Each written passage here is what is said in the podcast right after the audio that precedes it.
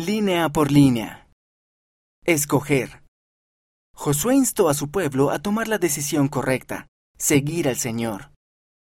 Josué capítulo 24, versículo 15. Y si mal os parece servir a Jehová, escogeos hoy a quien sirváis. Si a los dioses a quienes sirvieron vuestros padres cuando estuvieron al otro lado del río, o a los dioses de los amorreos, en cuya tierra habitáis.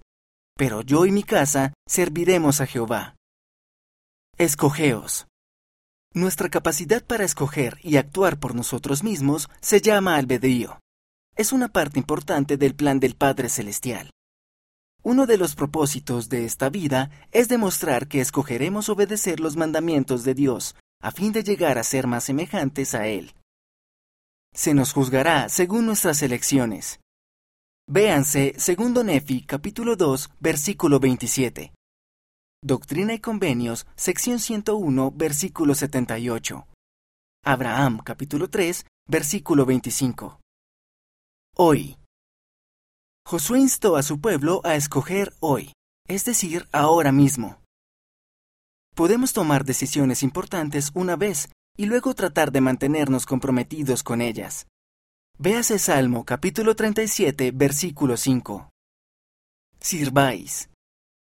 En este versículo, el verbo servir significa adorar, ayudar, obedecer y dedicarse a alguien. Debemos servir al Señor. Véase Moisés capítulo 1, versículo 15. Dioses. A Israel se le había mandado servir únicamente al Dios verdadero y viviente, Jesucristo. Véase Éxodo capítulo 20, versículos 2 al 5. Josué dio ejemplos de otros dioses que su pueblo no debía adorar.